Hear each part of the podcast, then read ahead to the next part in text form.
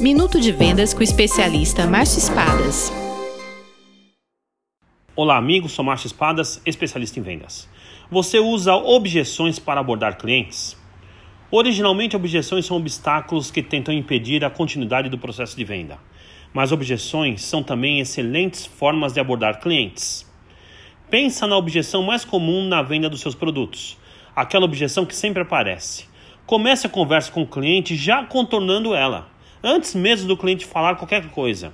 Se sua objeção, por exemplo, for preço, comece a conversa assim. Muita gente, na primeira vez que vê meu produto, acha caro. Isso é óbvio porque os melhores produtos valem mais. Mas meu produto, na verdade, é o mais barato porque rende muito mais. Basta se aproximar e conhecê-lo melhor. Tenha coragem, experimente a abordagem por objeção. Venda mais, venda muito melhor. Sucesso! Visite espadasconsultoria.com.br.